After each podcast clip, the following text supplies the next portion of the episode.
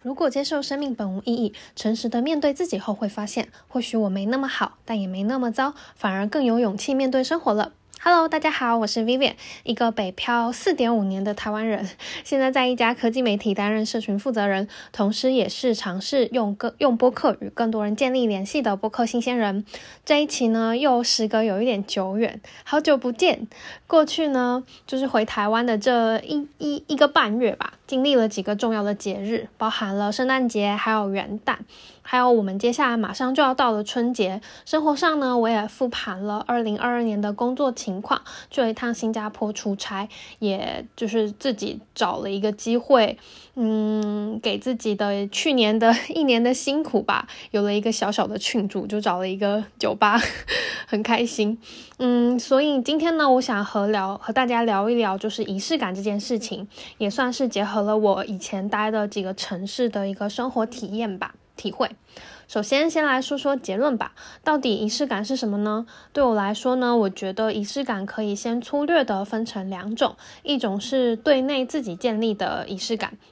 即便是自己一个人独处的时候呢，我们也可以很好的为自己活着的这件事情感受到感激还有幸福，可以庆祝自己的呃生活上遇到的很开心的事情啊，懂得宠爱自己，或者是在呃。你很在在自己非常遇到低谷的时候，然后有能力允许自己这个时候为自己哀悼，允许自己难过，通过一些外在的形式作为载体去消化这些情绪，然后继续前进。比如说失恋之后的断舍离啊，比如说允许自己大哭一场、大醉一场等等的。我后来发现，它其实都是一种很重要的一个能力吧。然后一种仪式感呢，是关于他人的，需要协作共同建立的。然后这种仪式感呢，并不是局限在节日，而是一种心中除了自己之外，还有其他的人，可能是伴侣，可能是家人、朋友。面对重要的他人呢，懂得表达自己的感受，懂得倾听对方的诉求，也懂得用一个比较健康的方式去承接反馈，不论那个反馈是不是就是符合自己的期望吧。嗯，我觉得当两颗心开始互动的那个刹那，就是尝试去理解、放下，比如说自尊、自我的部分，呃，尊重彼此的那个时刻，其实就是叮，就我觉得它是一个仪式感建立的一个 moment。那呃，其实我觉得后面我刚才提到的仪式感。的建立其实是基于前面那个，就是懂得自己给自己创造仪式感的这个能力，在这个能力发展足够成熟的基础上呢，去延伸出来的一种更加开放、开创式的一种能力。白话一点的说，就是呃约好在某一个时间、某一个地点一起做某一件事情，可能只是。非常粗浅的对于仪式感的定义还有理解，那更深刻一层的解读是说，我作为一个人，我是否有能力去构建所谓有意义的社会支持网络，把握交流的时刻，除了自己之外，去看到另外一个人的存在，然后邀请对方去创造，对于彼此来说都是新的呃体验吧。然后我我其实觉得这这个事情是非常非常难的，非常需要勇气的，因为我也是经历了一个，哎，一百八十度还是三百？哎，一百八十度，对，一百八十度是是，对，一百八十度的转变转变，嗯，哦，他需要我们能适当。呃，就是一在一定程度上愿意暴露自己的不安还有不完美吧，然后选择主动的去相信其他的人，更相信自己有能力可以照顾好自己，在勇敢的一次次尝试中取得反馈，然后调整，然后进而形成一个比较好的学习闭环。那这边的话，其实我也 echo 到我在标题里头提到的，构建仪式感是一种基于爱的创造能力，而爱自在心中，我们需要学习和。发现还有表达爱，学会心中除了自己之外还有其他的人。那这个呢，则是我从弗洛姆的《爱的艺术》这本书当中提提炼到的、获得到的灵感还有启发吧。嗯，他想表达的就是，爱是一门艺术，是一门需要花时间、花心力去学习的一个学科，需要理论跟实践同时的结合，才能一点一点的精益求精，去懂得如何活得更完整、更好的去爱这个世界还有身边的人。那回往过去呢？我自己在这两个仪式感的建立上，或者是说建立就是爱的这个能力上，其实到目前为止呢，我发现就是可以有一个比较好的一个总结吧。嗯，就整个过程当中呢，其实经历了一个自我内省后，然后转化成一个比较好的状态。呃，所以呢，如果你正面临着一些仪式感啊、意义感跟价值感的危机，生活上感觉到有一点点空虚、孤单的话，希望接下来的体验还有体悟，可以给你一些灵感还有鼓舞。那我在一开始对于仪式感的认识确实都比较浅显，就是我现在回想的话，而且更多的是从一个接收者、模仿者的一个角色。比如说最早开始呢，我对于所谓的仪式感的概念，其实是小时候过圣诞节的时候，我记得小时候我我和姐姐，呃，我们一个人会有一棵自己的圣诞树，然后我是绿色的，姐姐是白色的。每年呢都会拿出来自己装饰，然后我爸妈会在我跟我姐的床头柜挂一个圣诞袜，然后隔天早上圣诞节隔天早上醒来的时候，你就摸摸袜子，真的会有圣诞礼物，然后拆礼拆礼物的过程也觉得很开心很神奇，就是那种很。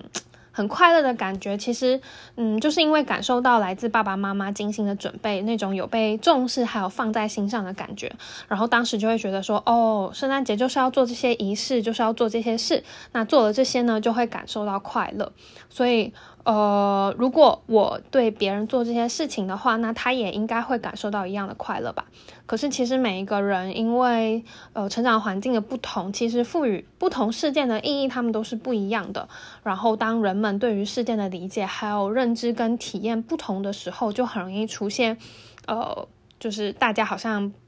不在一个不在一个频道上，或者是说，呃，会会容易说，哎，你怎么不懂啊？你怎么，嗯，怎么怎么没有那么没有意思？类似这种标签，就比如说，虽然我们家是蛮有仪式感的，像前面说的圣诞节啊、生日都会有庆祝，可是其实我本人在呃亲密关系里头，就是过去谈恋爱的经历经历里，我其实没有任何这种体验，就是我没有别人跟我一起庆祝一个节日，所以我其实也。不觉得一定要一起庆祝，或是有什么仪式，就是那种感觉，好像是，呃，因为我没有经历跟体验过，所以我不知道说跟恋人一起庆祝，呃，或是说有一些仪式它存在的感觉是什么，然后它有什么意义。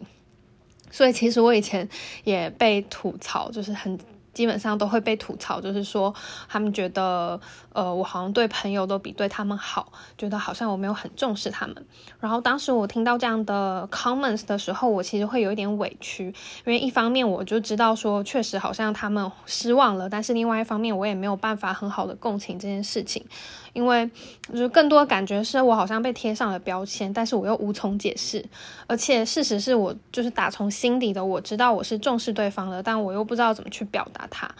嗯，就如果说呃那个情境下的感受就好像是，其实我也知道说做什么举动会让别人开心吧，因为嗯我可能从家人啊还有从朋友那边学习到这件事情。嗯，可是面对亲密关系，在谈论到仪式感的时候，就会有一种，嗯，可是我不知道这件事情，如果在比如说亲密关系里头，我也这么做的话，他会不会得到我想要的正反馈？嗯，导致就是我不不知道说在那样的 scenario 底下做这件事情的意义是什么。嗯，我觉得就是整整个来说，就就其实我还蛮被动的在这这一块上。就是我只有当我有 experience 的时候，我有体验过某些事情的时候，我才会去知道，才会去愿意去做这件事情。但是如果它没有出现在我的生活当中，以前没有过的话，其实我就是一个比较被动的一个状态。那延伸的问题就变成了，为什么没有经验呢？那我有尝试过吗？就其实感觉好像并不是一件很难的事情啊。可是，呃，我会，我当时会觉得说，嗯，如果我不知道这件意这件事的意义是什么，然后我又去做的话，就对我来说是一种，就有一种剥夺的感觉，有一种剥削、一种索取的感觉。然后我真实的感觉会觉得，哎，我好像在就是刻意的要讨好对对方。那如果对方不领情，或是他并没有，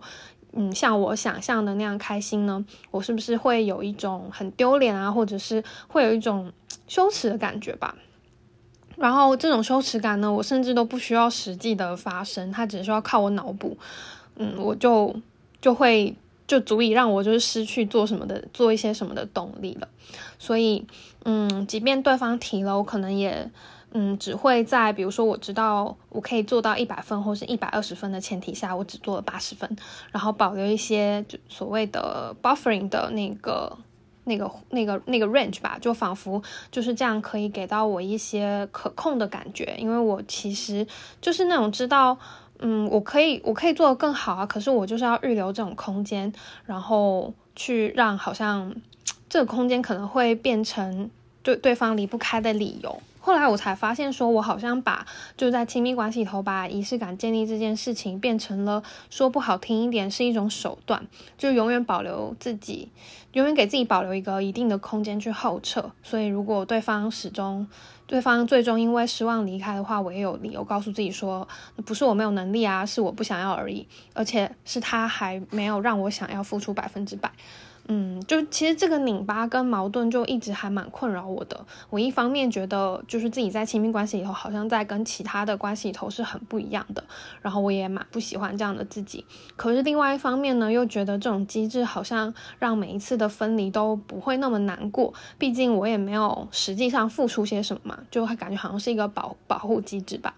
然后追根究底的去剖析，我觉得，嗯，这种情境下的我其实是非常被害怕抛弃或是不坚定选不被坚定不被坚定选择的，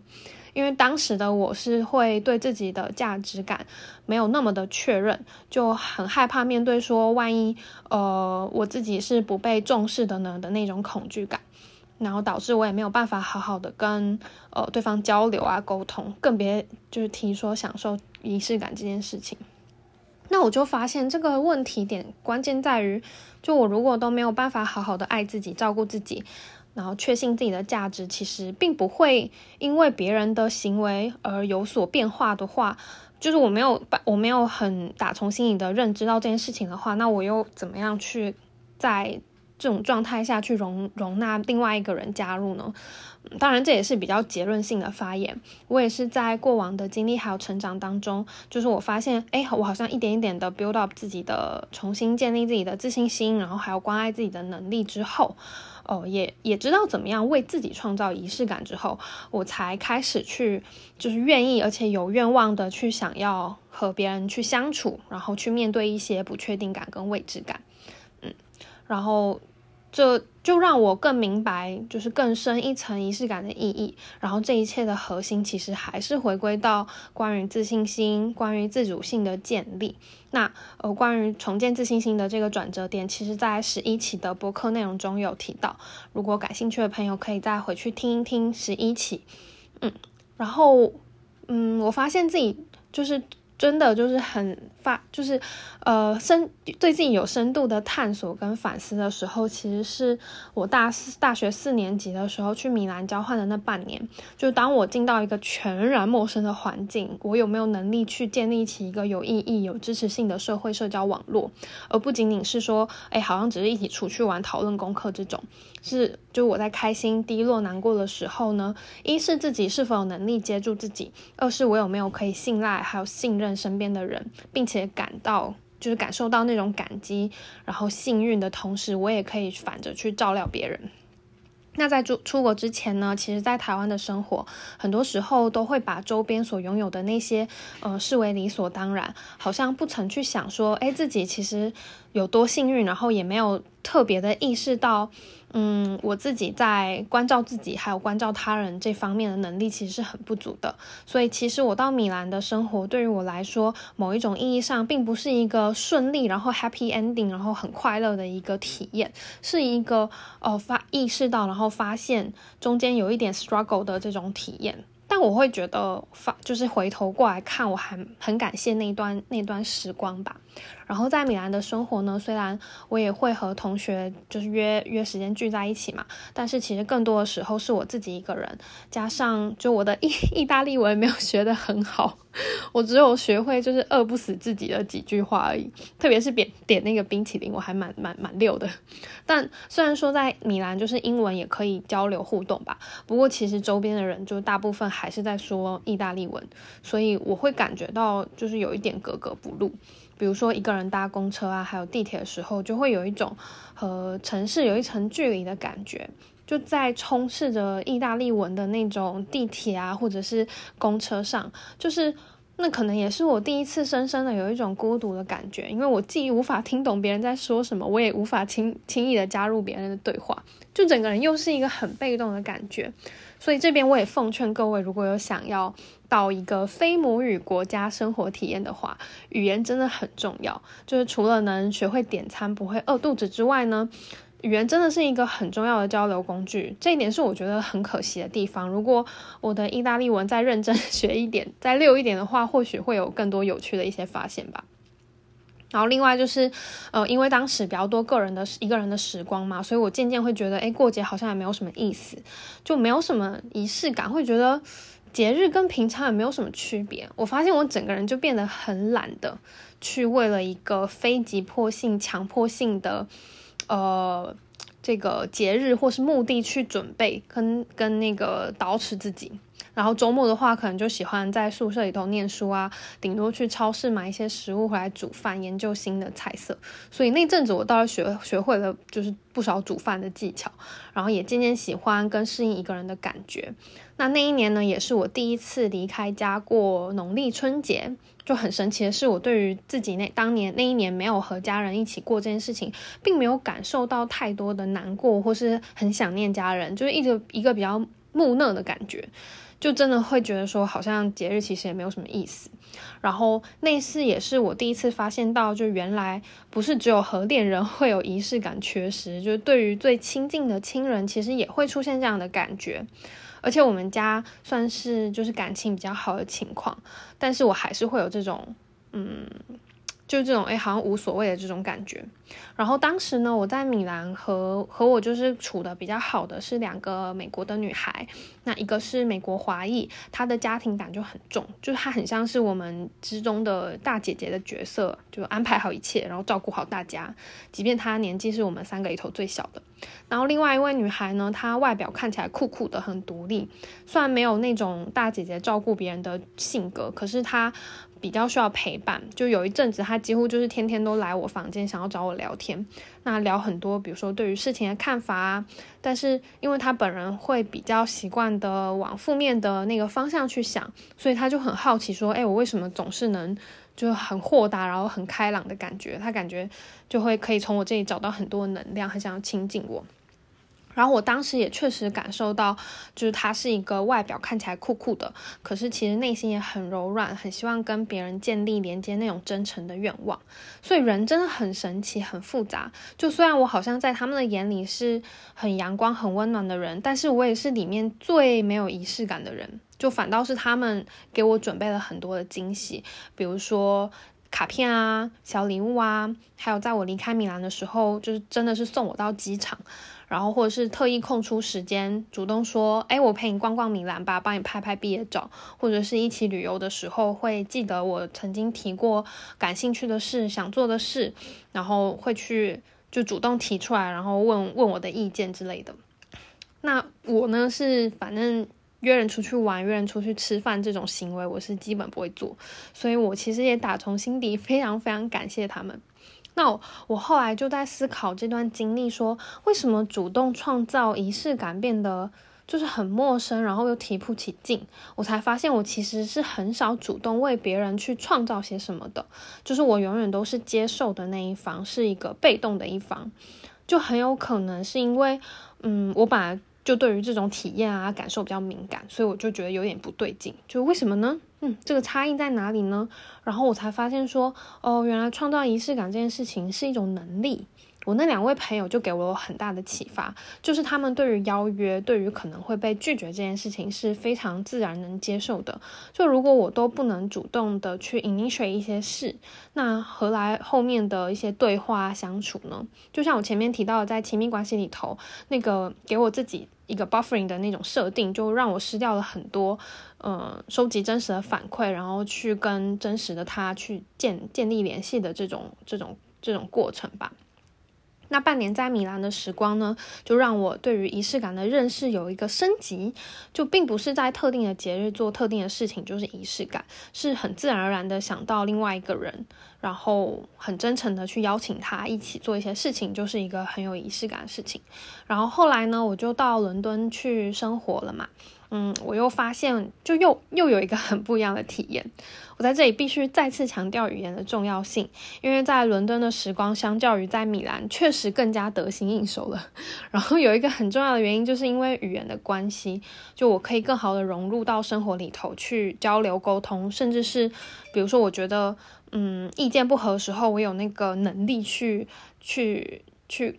反正就是有更深入的一些交流吧。然后对于身边的环境跟感知力是更加升级的，所以我真心的推荐各位。就比如说，即便我现在在北京生活，都是一个中文的语境，我也蛮喜欢通过阅读、看书的方式去拓展语言的能力，因为语言能力真的可以非常大程度上的去拓展我们的感知还有表达，而不仅仅只是吸收了新的知识而已。所以我就在看书的时候，我也会去多多的把注意力，就是放播播一点注意力放在说，嗯，他的表达，然后他他的那个就是比较感性的那个层面吧。那在伦敦的时光呢，我也遇到了我真的是命中注定的一个天使 Stephy。然后我对于仪式感的培养还有理解呢，又在他的跟他相处的生活当中得到了升华。我们两个的故事呢，在第五跟第六期他当客座嘉宾的时候有聊。然后简短的来说呢，就是我们的相遇就是在一个英国的科技比赛，就是给学生参与的那种科技比赛里头，是两个很真诚，然后也没有想什么有的没的，就是很真实的两个人，刚好被分到了同一组，然后又刚好被彼此的性格还有身就是身上的一些品质吸引吧，然后才在见过两面之后就决定，呃，要不要同居半年。对，就我们两个在第五六期的时候，其实各自回想也都很惊讶，因为真的很不像我们会做的事情。我们都是属于就不太轻易就一下子相信别人，都会就也会给自己设那个 buffering 的那个空间的那种人，然后也会就是很强调我需要自己的空间。的那那种类型的人吧，然后他就也没想到说，诶，他竟然就提出了要不要一起住，然后我也在其实我自己已经有房子的前提之下，觉得诶 w h y not？我也很想跟这个人相处啊，应该很有趣吧。就是这么意料之外的事情，开始了同居，然后一起找找工作的那种革命生活。就前面我有提到说，我对于主动邀约、主动创造仪式感、主动要求，还有去主动拒绝别人这件事情是很不擅长的。然后他就很相反，他是一个非常率真，给人就是一种，哎，我提出来就是提出来，可是我很尊重你的意见。然后他也不会因为。比如说自己没有被认可啊，或者是想没有被答应，然后就不开心或者什么的，就他的个性给我创造了一个，就是让我充分去试错还有尝试的空间跟机会，所以我渐渐的会开始说，哎，我也我也可以把我内心真实的话想讲出来，而不是一些比如说表面或客套，或是为了让别人，为了让我自己觉得。别人可能会因为某些话而感到不开心，所以我就不讲了的那种情况，就就可以就是避免它发生。然后，呃，我也是，甚至在逐渐的尝试过后呢，我开始会去主动的规划我们两个的生活，然后他也从一直是一个照顾人的一个角色吧。在我这里呢，感受到了被照顾那种很安心、很开心开心的感觉。然后我也从一个一直都以来都很被动的角色，开始感受到哎被需要的快乐。就比如说，嗯，因为早上第一件事情喝咖啡，这个是我一个我个人一个很重要的仪式。然后虽然他都嫌弃我泡的咖啡很难喝，因为我喝美式，可是她是一个不喝美式的女生，所以呢，呃，就是就但是在在在。在他有一天起床的时候呢，我就递给了他一杯加奶的美式咖啡，虽然真的很难喝。然后，然后就问他说：“哎，那你想要吃什么啊？我来煮，我来准备。”然后从那次之后呢，他每天早上第一件事情起床就是说他想要泡我喝的咖啡。就我们的生活中呢，其实就渐渐的就叠加了这种很多很多小小的仪式感，所谓的仪式感啦。然后就。就是叠加了很多这种很开心的小细节，然后也让我们彼此都都拓展了很多对彼此的一个认识吧。嗯，然后就这种亲密的相处呢，让我们为就往后在一些难过低落的。的时候呢，是知道说是有人真的真心实意的会 care 我们，会支持我们的。他其实，呃，对于就我们在我后来在建立自己的自信心的时候，给到了非常非常大的一个助力。因为我就知道说，不论如何，嗯，即便我自己在很脆弱，可能都有一点不相信我自己的时候呢，会有一个人无条件的站在我这边。嗯，然后他本人呢，其实是一个非常有仪式感的人，就体现在对于生活当中。的事情都非常好奇，都想要去尝试。可是后来我们在回忆的时候，他其实说，如果他自己一个人生活的话，绝对不会那样对所有事情都很好奇，绝对不会走进什么五金店看看一些他原本绝对不会去看的那些东西。但是呢，因为是两个人，所以就很想去尝试。可是他的这个，嗯，这个对于事情事件都很好奇的这这一面吧。就给了我很大的一个启发，然后我也学习到了。因为，嗯，在伦敦的时候，我们有很多这种探索的体验，然后满足了好奇心的过程当中呢，就很就很棒，然后很开心，所以也培养了，就是，哎，我开始对于周边环境会有很好、很强烈的好奇，会觉得，哎，我去尝试啊，去了解，其实也没有什么不好，或者是没有什么损失。然后，这个很好的习惯也。就延续到了我来北京之后自己的生活，我就可以把自己照顾得很好，然后也建立起就我对于自己的仪式感。所以我其实是一个，就是我自己相处、自己跟自己独处的时候，我是非常有能力可以照顾好我自己的人。嗯，呃，对，所以就后面我自己到北京工作嘛，就总结来说，有了米兰、有了伦敦的那些经验，还有自我反思，我就变成了一个。可以创造，我有能力可以自己创造仪式感的人。然后，不论我是一个人待着，还是还还是跟一群人，我都可以比较好的去 take care 我自己，然后去融入当下的环境里头。嗯，然后其实在北京工作。北京的生活就除了工作之外呢，大部分时间还是我自己一个人，然后而且生活真的很便利，就比如说呃交通可以打车啊，然后吃饭可以外卖啊，甚至连洗衣服、二手回收书籍、二手回收衣服等都有专业的上门服务，就很神奇。基本上就是你只要有手机就可以解决一切事情，就生活真的是非常原子化，然后。呃，基于这样的一个生活环境吧，其实我现在对于仪式感就又上升了，就一层我的理解还有我的期待。就在我真的能够 take care 好我自己的情况的前提下，然后这边的 take care 指的是，就是我把自己调整到了一个充满自信心，然后呃可以更客观的去看待生活当中发生的事情，也可以很好去处理跟识别自己的情绪，相对来说比较平稳的。的一个现况吧。那现在的我呢，在刚才提到是像北京这样很原子化的生活环境，我就会开始有想要跟外面的人建立更深的链接的这个意愿。但是这个意愿呢，又并不是因为我我觉得孤独。呃，就是我想要去跟别人产生链接，来消弭我的孤独，因为我其实一点都不孤独，但是我就是会好奇说，哎，那比如说跟别人的相处呢，是不是也可以有一些新的东西，就是是朝着这个这个方向去发展的吧？我自己觉得这样是一个比较健康的一个状态。嗯，然后我觉得现在就是心智比较成熟了嘛。然后也不需要说去像以前一样设立那个所谓的给自己的一个 buffering 的空间，然后不敢去邀约。我现在就可以比较坦然的，然后自然而然的去，呃，跟身边的人去做相处。那这个也一直就是和我一直以来所提到的我的愿望，跟我这个人就是我生活的一个核心宗旨是非常匹配的。就我相信，呃，我来这个世界上走一回。就是要来体验人生的，嗯，我觉得这种保持一致的感觉也也帮助我，就是在做每一件事情的时候都很有底气。那总结来说呢，呃，有几个建议吧，想要分享给大家。第一个呢，就是比如说像我在第十二期提到的，回顾过往，说好自己的故事。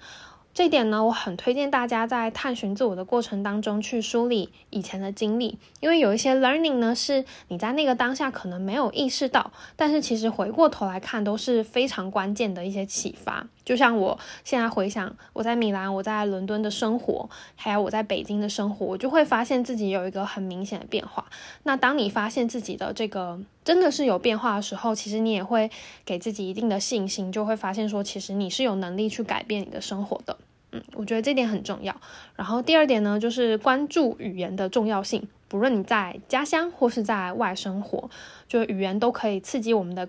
呃感官去感官还有认知去激发我们更多好奇心，因为有很多时候其实是你有某一些想法，你有某一些感受，但你就不知道怎么用话把它表达出来。对，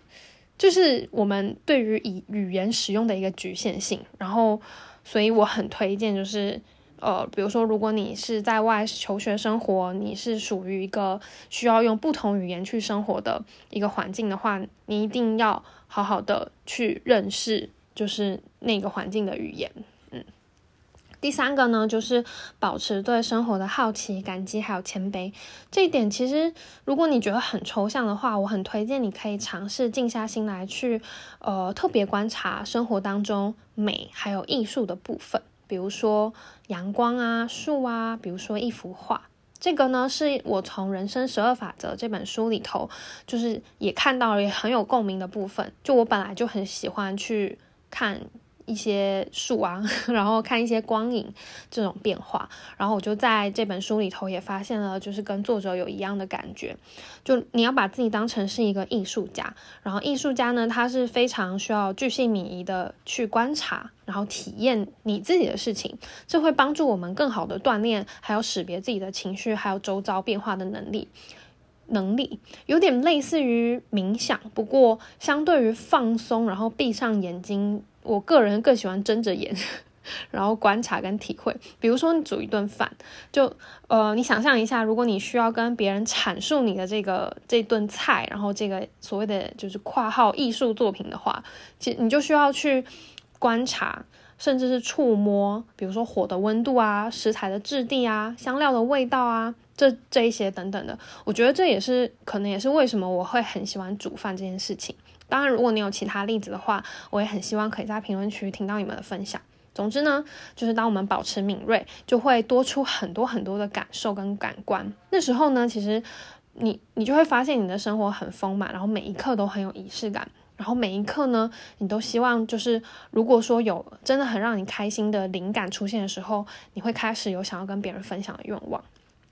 那除了呢，呃，上面所说的这三点之外呢，第四个我觉得也很重要事情，就我一直在强调的，我们需要在生活当中去建立更多尝试、收集反馈、调整学习的这个闭环。就像我在十一期重建自信心那一期提到的，我们真的需要有意识的去做，然后去让这个闭环呢一直不停的被加强，才能够取得就是进步。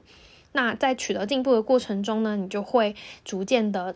建立好那种非常非常扎实的自我认可，还有自我价值感的那种自信心。它不仅仅是在工作上，在生活上，在和家人的关系里头，在和亲密关系里头都是一样的。那刚好呢，春节也要到了，就是后天。